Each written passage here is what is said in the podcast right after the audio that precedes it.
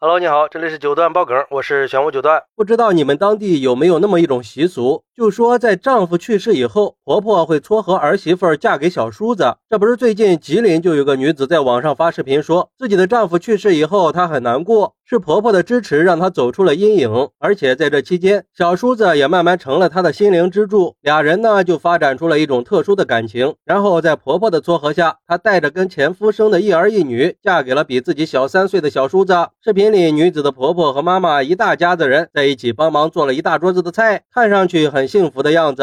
目前女子又已经怀孕几个月了，女子还感慨说，不管是对自己还是对孩子来说，或许这是最好的结果了，或者说是最好的选择。但是这个事儿啊，很快就在网上引发了很大的争议。对于这种特殊的家庭关系，有人表示理解和支持，认为这是亲情和爱情共存的一种表现，但也有人质疑这种行为是违反伦理和社会公序良俗的。比如说，有个网友就说了，还真是肥水不流外人田呀。不过这个应该很正常吧？我们这儿就有这种情况呀。听。说以前的时候啊，这种情况是常有的事儿。哥哥去世，嫂子就带着孩子嫁给小叔子，然后小叔子变成丈夫，叔叔变成继父。其实站在婆婆的角度，她也愿意撮合小叔子和大儿媳妇，估计也是舍不得这个媳妇儿，而且都是自己的儿子儿媳妇和孙子孙女儿，还不用重新去认识新儿媳妇。对于女子的妈妈来说，也是同样的道理。从现实的角度来看，这就是肥水不流外人田，一脉相承，婆家还省了不少钱。对女子本人来说，在不影响子女的情况下，过得幸福就可以了呀。这一点从女子脸上的笑容和自信的表现，敢公开这些经历，就已经证证明了一切。所以，对孩子、对父母来说，都是最好的。还有网友说，其实还是说明这一家子婆媳之间相处的比较融洽。在我知道的现实生活中，也有这样的情况。以前我家邻居也碰到过类似的事儿，不过是婆媳之间关系不融洽。大儿子车祸走了以后，婆婆就赶紧催着人家改嫁。公公呢就想让儿媳妇跟小儿子过，但是婆婆死活不同意，所以啥也不说了，还是祝福他们吧。不过也有网友认为这样做是违背伦理道德的，婚姻应该是建立在尊重的基础上，而不是被家庭利益绑架的工具。每个人的幸福都是有尊严的，不应该被这些复杂的关系纠缠。女子不应该对家庭利益做出牺牲和妥协，这也是我们对婚姻的期待。要我说，这个婆婆无非就是不想让儿媳妇夺走家产，而且嫁给自己的小儿子还不。用给彩礼哪有那么高尚呀？再说了，等以后他们都百年了以后，是和谁葬在一起呢？前夫的孩子应该是叫叔叔呢，还是叫爸爸呀？子女都长大以后，这财产分割起来，估计电脑都得算冒烟了吧？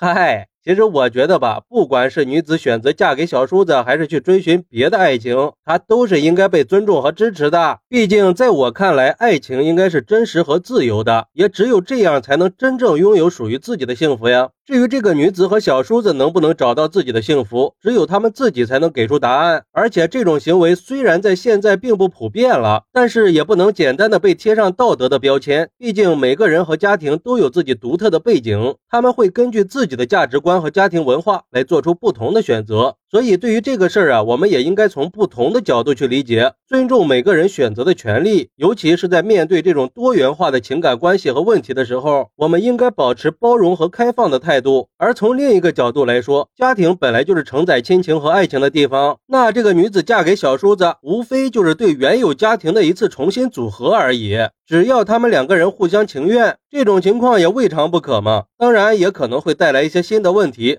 比如说家庭角色的重新分配、家庭权力关系的重新调整这些，但是总的来说，这个家庭的做法是应该得到尊重的。每个人都有权利决定自己的生活方式和情感关系。最后也祝福他们可以一直幸福美满。好，那你是怎么看待女子丈夫去世以后被婆婆撮合嫁给小叔子的呢？快来评论区分享一下吧！我在评论区等你。喜欢我的朋友可以点个订阅、加个关注、送个月票，也欢迎订阅收听我的新专辑《庆生新九段传奇》。我们下期。再见，拜拜。